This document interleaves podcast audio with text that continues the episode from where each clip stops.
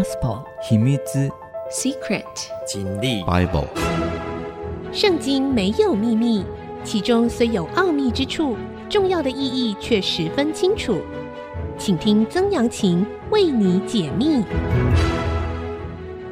这里是 IC 之音主客广播 FM 九七点五，您所收听的节目是《圣经没有秘密》，我是曾阳晴。好，我们讲到了哈，以色列的第一任君王扫罗，他认为他的最大的威胁者大卫，呃，正在犹大南边的旷野地区啊啊，在那里流窜啊。这个扫罗呢一直在追杀他，扫罗算是正统政府啊。啊，那这个这个是流亡将军啊，这种局面呢，我们好像在呃很多第三世界国家都看到了啊。那这里呢，大卫呢啊，现在正逃在啊，从这个亚杜兰洞逃到了西弗的旷野。上次我们有讲到啊，西服这个地方呢，就在呃死海的西边啊，大概二三十公里，比较靠南边一点哦，西南边二三十公里的地方。那大卫呢？这时候躲避扫罗的追杀，没想到呢，扫罗的儿子约拿丹跑来这里地方鼓励他，而且两个人结盟啊。以后呢，大卫如果得了大卫啊，呃，大卫得了大卫，这个后面这个大卫就是皇位的意思了啊。不要忘了他啊，以后他们两个，他愿意帮助他成为他的宰相。好，西弗人上到基比亚去见扫罗，说：大卫不是在我们那里的树林里山寨中吗？旷野南边的哈基拉山藏着吗？王啊，随你的心意下来，我们必将他交在你的手里面啊！所以呢，西弗人怎么样？也去密报，也去举报，说大卫就在我们这个地区，你赶紧来啊！这个呃，旷野南边呢、哦，当然就是犹大旷野哈、东边跟死海接壤的这个部分啊。所以是蛮靠近死海的。为什么靠近死海？因为靠近死海这里有一个很棒的泉水，叫隐基底。隐就是泉水的意思，基底泉的意思啊。那这个隐基底这里呢，这个呃泉水啊非常的丰富，它也因为泉水的关系带来这个葡萄的生产。好，哈基拉山啊，哈基拉山其实就是沙漠荒地山的意思啊，其实也就是那些荒地旷野啊。这个死海那个地方是全世界海拔最低的地方，大概五百四十公尺，below 啊，海拔以下五百四十公尺，又闷又热，真的是很闷热的一个地方。去过的人，我相信都都知道。然后呢，哎，你在死海，因为它的盐分太高了，所以在死海的岸边都结成一一块一块的岩石，这盐的石头啊，啊，盐巴石头、岩石哦，这个不是那个 rock 的岩石哈。然后你你只要呃泡在呃水里面呢，自然就会浮起来，不会游泳也没关系啊。那它一定是你看到死海的人泡在死海的人，一定都是背部朝下啊，脸部朝上，也就是仰视，一定都是仰视，而且很少人会把头放在水中。为什么呢？因为盐分高到一个程度，所有的黏膜如果碰到。会非常的危险，会受伤，所以那个水不能够喷到眼睛呐，啊、身上如果有破洞，一点点破洞，你就会非常非常的疼痛，因为盐分太高。我记得我下水的时候，突然刺痛啊、因为那个时候因为太干燥了啊、所以呢痔疮。复发，所以就有一点小伤口。哇！我下去大概不到十五秒我就上来了，好可惜啊！我很喜欢那个在水里面的感觉，好可惜，十五秒钟我就上来了。然后别人问我说：“哎，那个曾老师，你为什么这么快就上来了？”那我也不好意思说，好，我就说：“哦，有一次身上有一些小小小伤口，小伤口，我也不敢跟别人讲是哪里。啊，那个地方很热啊，啊。”所以呢，就叫沙漠，哈基拉山呢，啊，这个又是鸡，就是反正都都是这样子。王啊，随你的心愿下来吧，啊，意思说我们一定把这个大卫交在你手中。扫罗就说好，愿耶和华赐福于你们。想说，哎，他这些情报系统都做得很好啊，啊，上帝赐福于你，愿你们连续我，请你们回去，再确实查明他的住处和行踪，是谁看见他在那里？因为我听见有人说他很狡猾。所以要看准他藏匿的地方，回来据实的告诉我，我就与你们同去。他若在犹大的境内，我必从千门万户中把他搜出来。为什么说在犹大境内，他一定要把他搜出来？因为他如果出了国啊，不是说出国，跑到非利士人那个地方去，我就没办法了。可是如果在我自己的国家里面，我一定把他搜出来。他现在就在犹大地区啊，你现在就应该去搜他啊，怎么不去搜啊？那叫西弗人先帮他定位，哦，用卫星先帮他定位，定位啊，我再去抓他。为什么？他说好几次想要去，还没去他就跑掉了嘛。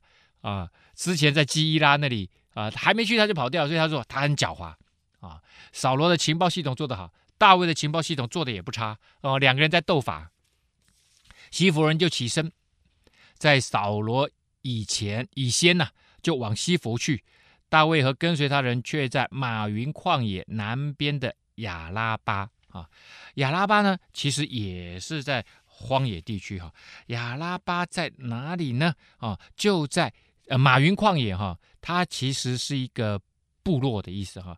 它在西弗南边七公里啊，所以大卫都在那附近游走了，他也不敢在一个地方待太久，在一个地方待太久呢，就会被定位啊，所以呢，他在。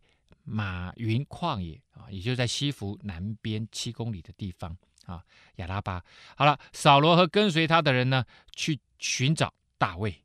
有人就告诉大卫，他就下到磐石那里，住在马云的旷野。扫罗听见，便在马云的旷野追赶大卫。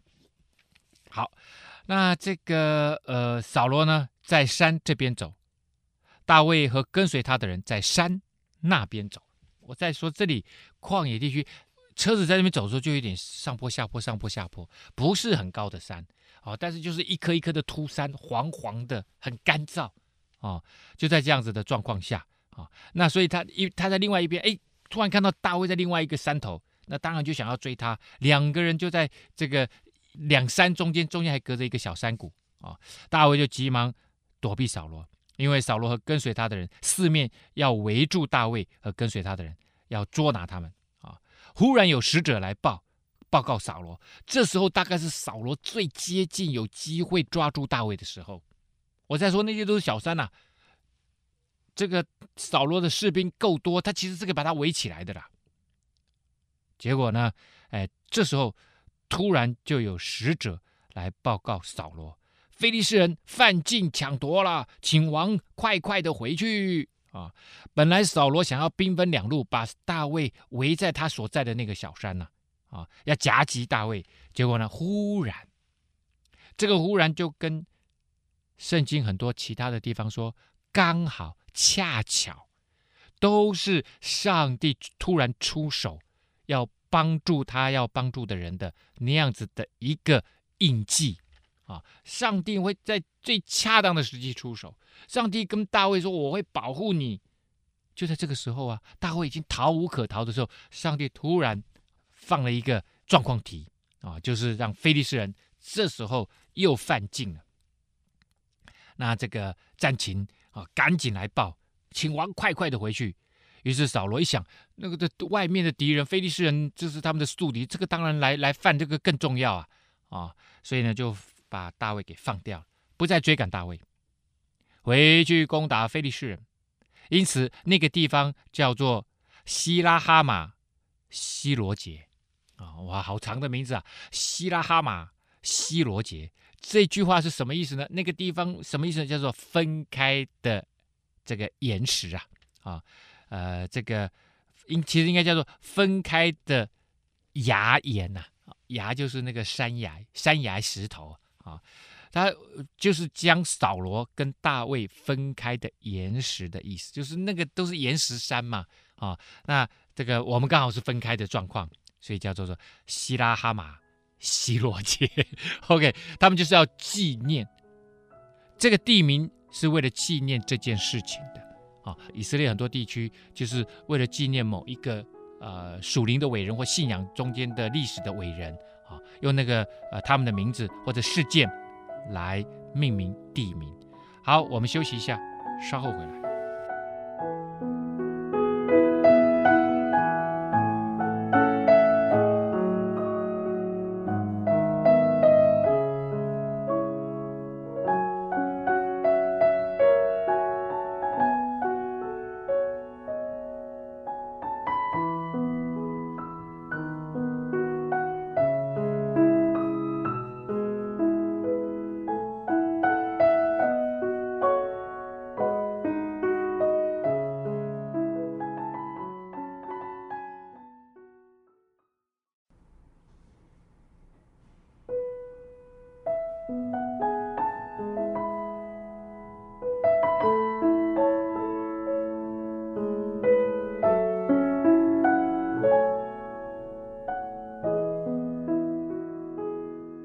欢迎你回到《圣经没有秘密》，我是曾阳晴哈。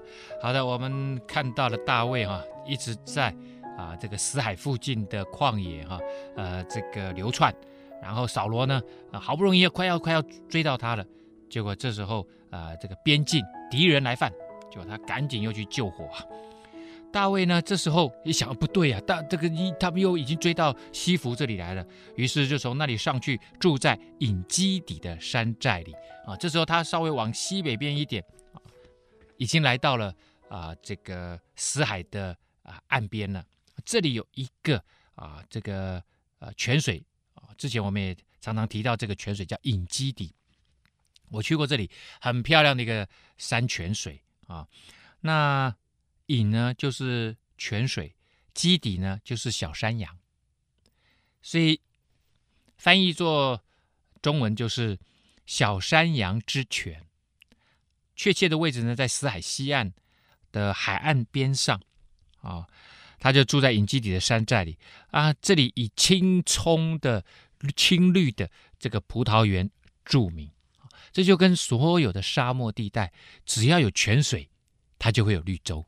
哦，那个那个你在沙漠里面看到绿洲的感觉，真的是哇，那种感觉特别棒啊！以前我去那个呃，为了去考古，我做的博士论文啊，要做景教，来到敦煌啊，那个路线啊，他们呃也去查找这个呃斯坦因他的走走走到敦煌的路线的时候，我就从这个敦煌开呃这个吉普车，然后就往北边，大概开两百多公里。啊，那里就是真正的那种呃沙漠啊，那什么东西都没有啊。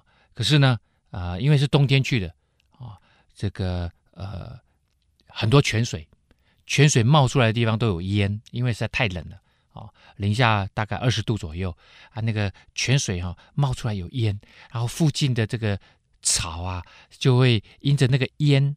啊，那烟的水汽就会附在草上面，然后草上呢就会结晶，它直接就结晶，好漂亮的结晶，像一朵一朵的白色的小花，但它实际上是冰花，是冰花。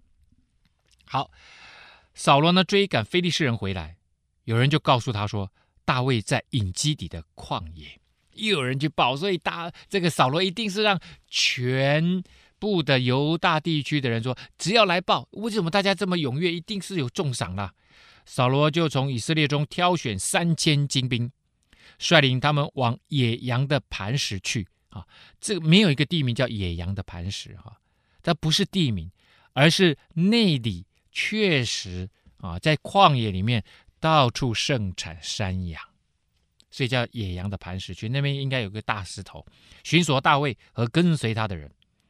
到了路旁的羊圈啊，因为有很多野羊嘛，可能就就就是堆堆啊，在在以色列的羊圈实际上，他们用石头堆起来，有一点像古老石，是不是？还是那个福老，就是那个澎湖啊哪里，他们就堆石头起来，但是可能没有堆那么高，大概顶多堆一公尺高了啊。那堆一堆呢，然后呃中间会有一个呃缺口，那个缺口呢啊，当然会做一个羊羊栏的门呐。啊有些时候这个牧羊人呢，他就会睡在那个门的地方啊。那这个是呃，因为他要看看顾保守他的自己的羊嘛。有些时候晚上会有狼来啊，啊，他要赶逐那些偷羊的狼啊，或者是人啊，所以他直接睡在那个门里面啊。这就是为什么耶稣基督会说：“这个从我进来的就是我的羊，我就是这个羊的门。”啊，那就是意思就是那个牧羊人在当地的牧羊人，他常常就是晚上就睡在羊栏里面啊，所以他们这个到了路旁的羊圈，这个羊圈就是羊栏，用石头垒起来的，保护羊只的一个矮墙而已啦啊。那里有洞啊，就是因为呃这个旷野地区常常有很大的山洞，所以他们就在山洞口呢就围起来，就围起来啊，就做了一个羊圈啊。扫罗呢这时候哎呦呃啊啊肚子痛。想要进去上大号啊，这里原先翻译叫大姐啊，不是那个 sister 大姐，就是要去大便的意思啊啊！大卫这时候和跟随他的人正藏在洞里的深处啊。其实“大姐”这个字啊啊，就是大便这个字啊，原文它是用长袍遮盖的意思，就是用你身上穿的长袍盖住。那盖住什么呢？呃，有些时候在外面啊，找不到厕所啊，找不到厕所怎么办？就找一个稍微隐秘一点的地方啊，蹲下来用长袍盖住下半部啊，在那里上大号。但所以，所以这这个用长袍盖住就是大便的委婉的说法。扫罗就进去洞里面，应该找一个没有人。那但是如果已经有洞了嘛，就不需要用长袍遮盖了嘛，他一长袍脱下来，因为很容易弄脏嘛。你你用长袍盖住脚很容易弄，所以他一定长袍就脱下来放在旁边。可是如果是光天化日，只是有有几个小。小的那个灌木丛，那当然就是要长袍遮盖了。可是就是要到山洞，所以他为什么特别到山洞里面去？就是因为山洞里面比较没有人看，他觉得没有人看。可是呢，很多人在看大卫和跟随他的人，所以那个山洞一定很大，超级大。他们在那里的山洞哈，呃，据说大的可以呃装上一两千人啊，有那么大的洞，都有这种洞多的是啊。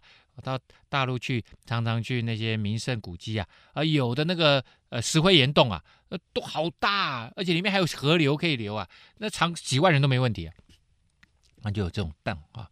好了，结果呢，这个呃，当时大卫因为知道扫罗又来了嘛，就躲在洞的深处，哎，就看到那个，因为你知道洞啊有特别有光亮嘛，哎，有人进来了啊，然后大家就当然就是摸过去啊，知道这是扫罗的人嘛，结果没想到就是扫罗本人。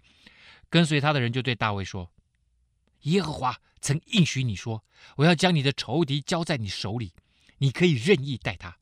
如今时候到了。”大卫就起来，悄悄地割下扫罗外袍的衣襟，就是外袍的那个最下面那里，就是那个衣摆最下面那里。这时候呢，跟随大卫身的旁边的人就跟跟大卫说：“哎。”上帝有有有答应你，要把仇敌交在你手中。上帝也许模糊的说要把仇敌交在大卫的手中，因为大卫最后最终会得胜嘛。这个仇敌可能指的是非利士人啊，并没有 specific 很明确的说要把扫罗交在他手中，任由他来处置。但是这样子一跟大卫来讲，大卫就心里面这样就会心动啊。哎，打这个这个是在这个在争夺。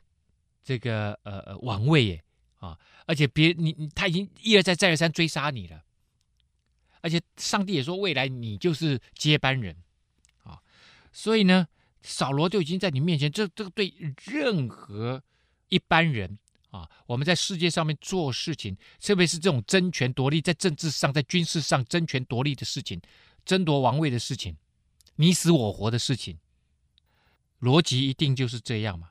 他在那里一个人落单，而且你知道人在上大号的时候行动特别不方便，大概很难站起来拿着刀要跟你拼命呐、所以这时候把他干掉，刚刚好而已啊，是不是？对对，一般人的逻辑来看啊，这个呃大卫呢，应该就赶快拿起刀剑，然后冲过去，一剑就杀死扫罗，结束扫罗的统治，然后呢，他站出来接续。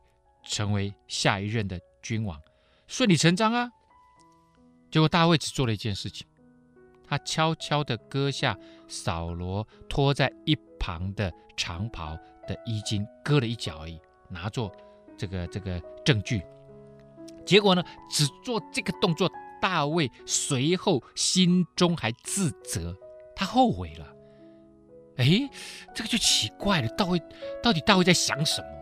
大家一定会觉得说，你在想什么？大卫自责说，因为割下扫罗的衣襟，所以这个大卫有很多想法，确实不是一般人能够理解的。我们休息一下，稍后再回来告诉你原因。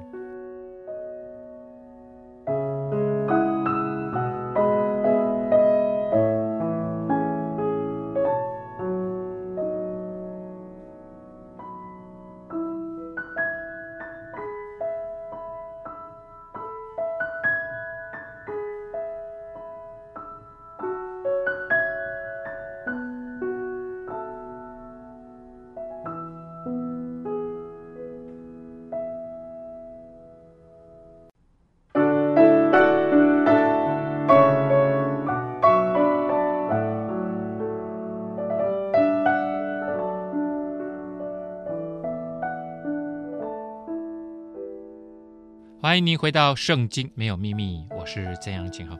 好的，呃，我们刚看到了哈，这个刚刚我们的制作人呃，他提醒我从第一段这个痔疮啊，讲到第二段的上大号啊，我就说上帝很奇妙啊。当然痔疮的是我讲我在死海的经验了，这里上大号啊，上帝把人生的真相铺陈给你看，人生就是这样，这不是一本一般的宗教经典。一般的宗教经典会把那个宗教人物写的极其正面，脑袋瓜里面全部都是正向的东西，啊，好像那个哇一点点恶意、恶念都不会进来。不是的，这里就是告诉你，人就是人，各式各样的奇奇怪怪的事情都会发生。啊，好了，那我们刚刚讲大卫为什么自责？这个这是你的敌人呐、啊，把他杀了不是刚刚好？而且你正好登上王位，你身边跟着你的人。满脑子都在想的就是赶快把扫罗干掉，让我们赶快跟着你吃香的喝辣。我们跟着你不就是为了这个吗？现在机会来了，大卫居然第一个没杀他，只把他的这个衣服呢割下来一一一段。第二个呢，他还为这件事情自责。回过头来对跟随他的人说：“我的主乃是耶和华的受膏者。”我在耶和华面前万不敢伸手害他，因为他是耶和华的受膏者。讲了两次，三句话里面讲了两次，他是耶和华的受膏者。大卫他脑袋瓜里面有一个很重要的原则，就是向神的受膏者动手是不对的。为什么呢？受膏者是什么意思？受膏者就是说，上帝对于一些特殊身份的人会膏抹他们啊。祭司亚伦是被膏抹过嘛？啊，君王啊，这个大卫王啊，这个扫罗王被膏抹过。先知会被膏抹过，因为上帝要使用的东西，他全部要膏抹。所以呢，这个圣殿里面或者会幕里面的这些器具要被膏抹过。如果是高抹过的，他就是属于上帝的。所以，上帝今天高抹他、拣选他、使用他，那么要收回这个，应该由谁收回？上帝自己收回，不是由我大卫收回。如果大卫的想法是这样，如果上帝高抹他，真的要把王位传给我，那么他自己会收回扫罗，不是由我来收回呀、所以这是大卫的逻辑，跟一般人的世界上面的逻辑、争权夺利的逻辑、政治的逻辑、政治斗争的逻辑是不一样的。因为他有一套从上帝的角度，或者说我们从天上的角度来的想法跟逻辑啊。这是大卫为什么在圣经里面，上帝四次称他精明。这生他精明，不是仅仅是做事精明、待人精明啊，更重要的是他在对人对事上面有一套完全属上帝的逻辑。上帝说：“对了，这就是合我心意的人。”所以，上帝只讲过一个人是合他心意的人，他就指大卫。不是说这个世界上没有其他的属灵人呢、啊？其他的属灵人有他们其他属灵的长处，可是就啊，合他心意这件事情来讲，他说大卫是合我心意的。哦，这个大卫不得了啊！啊，结果大卫就用这话拦住跟随他的人，不容他们起来杀害扫罗。扫罗这时候呢，起来从洞里出去走路啊。那这个倒上上完大号了嘛，就站起来嘛啊，擦擦屁股，然后就走出去了。随后呢，大卫也起来从洞里出去。呼叫扫罗说：“我主，我王。”啊，扫罗这时候回头观看，大卫就屈身，脸伏于地下拜，就跟他下拜，远远的下拜。啊，大卫就对扫罗说：“你为何听信人的谗言，说大卫想要害你呢？今日你亲眼看见在洞中，耶和华将你交在我手里，有人叫我杀你。”我却爱惜你说，我不敢伸手害我的主，因为他是耶和华的受膏者。耶和华的受膏者就受耶和华保护，被耶和华使用的。要使用或者要收回，权柄都在上帝手中。大卫不敢动啊，我父啊，看看你外袍的衣襟在我手中啊，我割下你的衣襟，没有杀你，你由此可以知道我并没有恶意背叛你啊。你虽然猎取我的命，我却没有得罪你。愿耶和华在你我中间判断是非，在你身上为我伸冤，我却不亲手加害于你。古人呢、有句俗话说：“恶事出于恶人。”我却不亲手加害于你啊！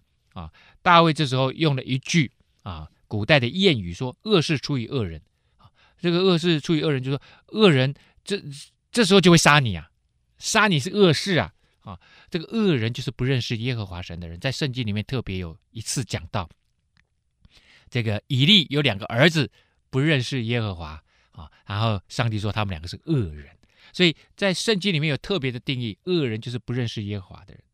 所以恶人做恶事就是不合神心意的事。大卫自己说他不是恶人，所以他不会杀你，扫罗。啊，他说：“你看看嘛，我不真的不想背叛你。如果我想背叛你，我老早杀了你了嘛。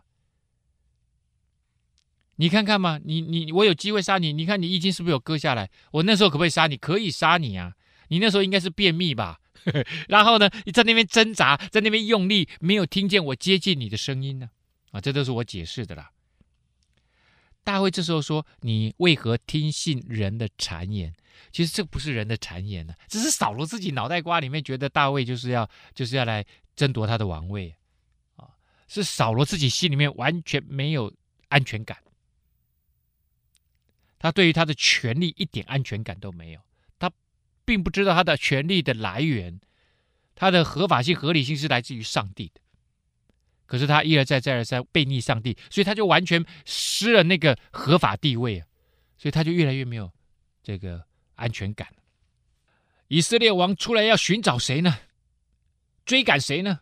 不过是一条死狗，一个跳蚤就是了。啊，大卫啊，说自己是一 一只死狗，一个跳蚤啊！啊，愿耶和华在我你我中间施行判断，断定是非，并且鉴察，为我伸冤，救我脱离你的手。这里也讲明了一个非常重要的审判原则啊，这个审判原则就是伸冤在上帝，不是自己伸冤。当你被人家呃这个误解了啊，或者是被诬陷了，基督徒会好好的把这件事情带到上帝的面前，让上帝。来帮你伸冤。如果你自己真的没有问题的话，上帝会为你伸冤的，而不自己伸冤，不自己去报仇。我们常常讲说要 get even 呢，要 revenge 啊，那 get even 就是要公平啊，啊，当然公平呢，我们会认为是按着正义的原则夺回公平。我们谁能够真正精准的 revenge 呢？啊，我们常常说要真正的公平，可是当对方对你做这些事情，你怎么能够刚刚好的报仇呢？常常都是我挖你一块肉，他说那我只用一刀挖你这块肉，那你如何能够也精准的一刀挖一样的肉呢？不可能嘛！所以真正的公平公义在上帝那里，让上帝来做这样子的啊这个伸冤的事情。好，刚刚那一大段都是大卫对扫罗所说的话，说完了这话。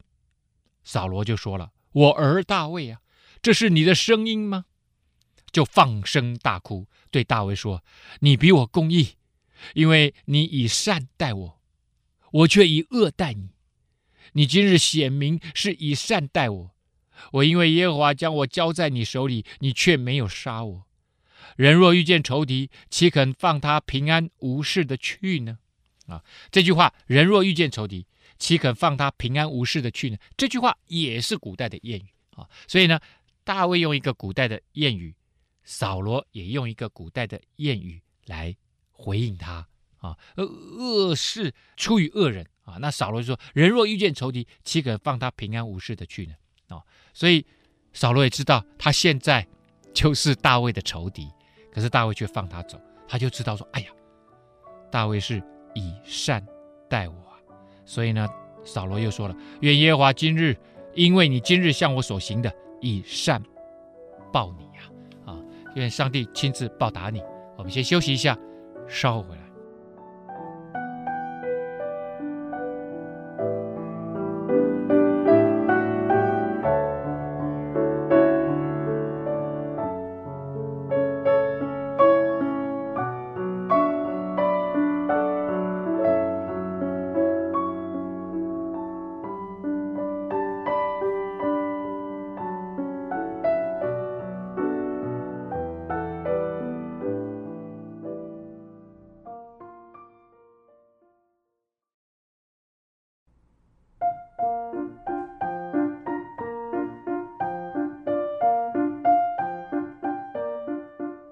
欢迎您回到《圣经没有秘密》，我是曾阳晴哈。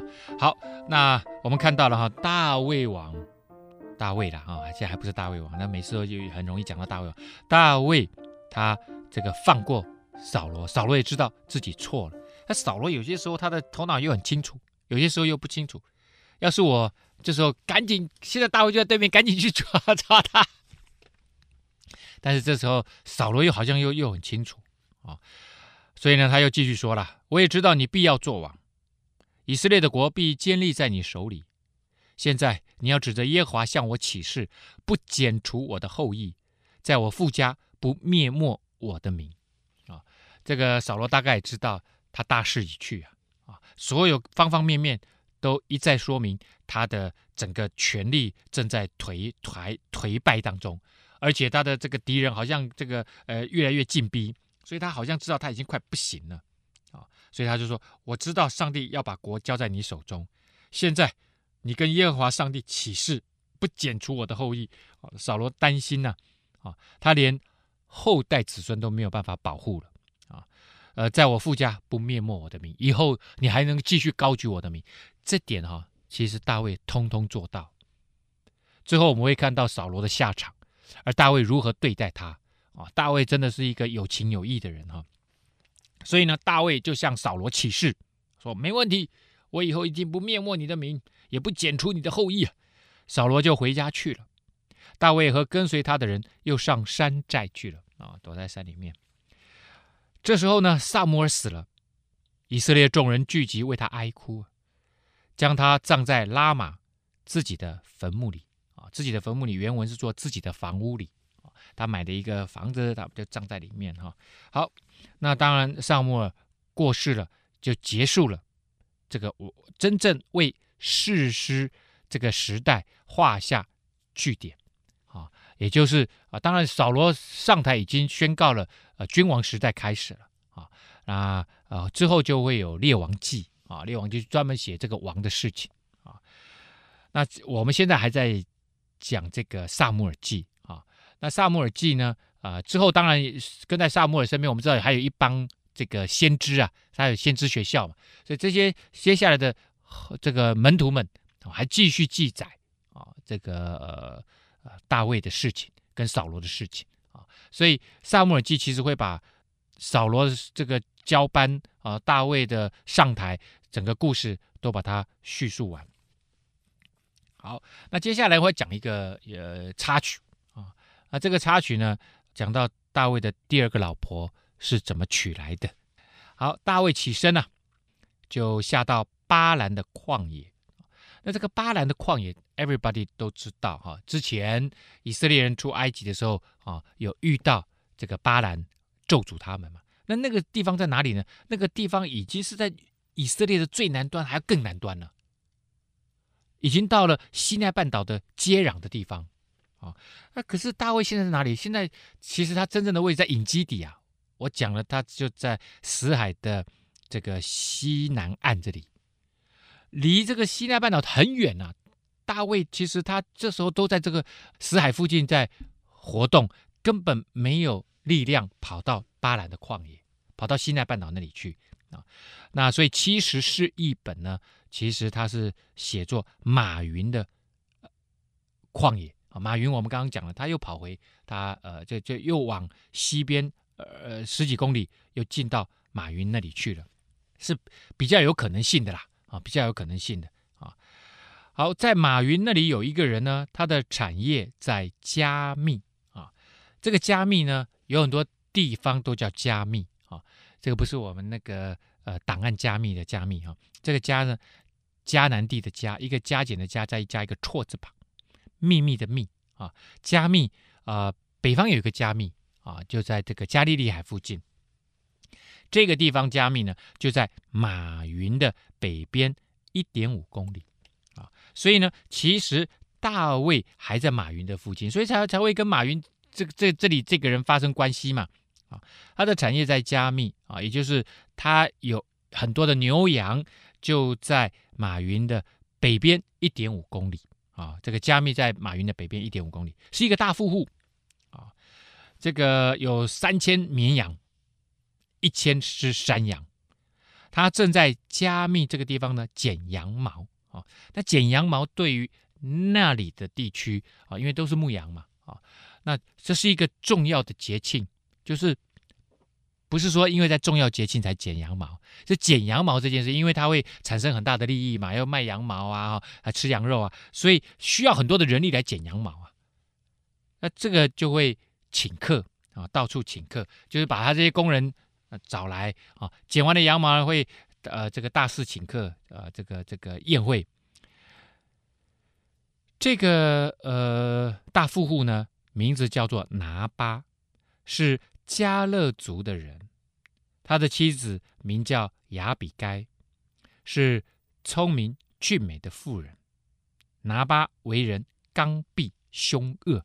好，拿巴的意思叫什么？这很奇怪，怎么会有人叫这个名字啊？我我也是很，拿巴就是愚顽人。啊，不，愚顽不是我们吃的那个鱼丸呢、啊，愚顽就是愚笨的愚，顽固的顽，愚顽。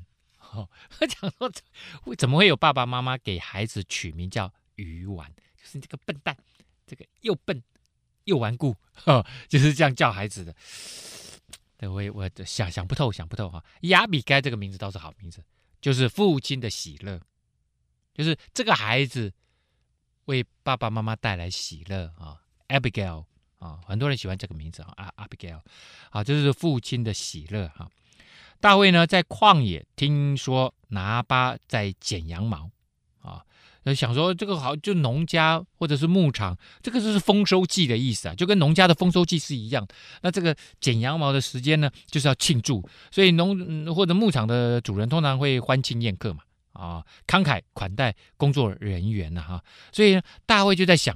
我虽然不是他的真正的剪羊毛的工作人员，但是平常呢，我跟他们的这个敦亲睦邻啊，而且我也常常保护他。而有一些这个盗贼要来这个抢夺他的羊的时候，我也都出手保帮他保护了。因为平常也没跟他拿什么保护费啊，所以呢，大卫就想说，哎，那他剪羊毛，我也去凑个热闹啊。他应该记得吧？我在这个地方也成为他的保护者啊。所以呢，打发十个仆人去参加。那一个羊毛宴，好，我们讲剪羊毛宴好了，十个仆人去，所以大卫一心想说，他这么有钱，我差十个人去啊，一个人抱一只羊回来好了，哦，也不过就十只羊，所以其实大卫预计啊，他真的觉得他应该可以得到很多礼物，啊，他应该可以得到。那个人有几千只羊，四五千只羊，那我差十个人去，这个是小事情一桩啊。哦，平常我帮他保护的都他的损失，我都已经帮他这个呃拦住了，都都没有让他有有所损失嘛。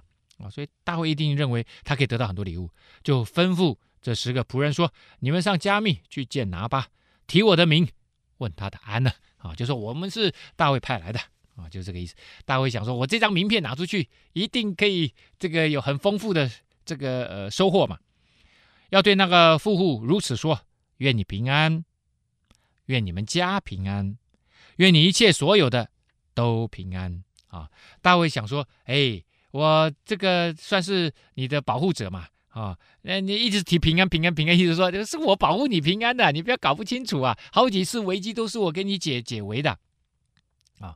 愿你平安，你家都平安，我保护你家全部哦，还有保护你这些牛羊，都是我保护的哦。”大卫这这个他很机敏，他不好直接提嘛，就就就就请人这样讲了。那个拿巴只要他不愚顽的话，应该都可以了解大卫是什么意思啦啊！现在我听说有人为你剪羊毛，你的牧人在加密的时候和我们在一起，我们没有欺负他们，他们也未曾失落你们。失落什么东西？啊，你可以问问你的仆人吗？他们必告诉你。所以愿我的仆人在你眼前蒙恩，因为是在好日子来的。求你随手取点啊东西，就赐予我的仆人和你儿子大卫。啊，这是大卫呢交代他下面的人去跟拿巴说的事情。啊，那么接下来大卫的仆人到了那里，究竟发生了什么事情啊？真的是一出有趣的戏剧啊！可是今天来不及跟大家说了啊，啊，这个圣经没有秘密，我们下次再告诉你解答。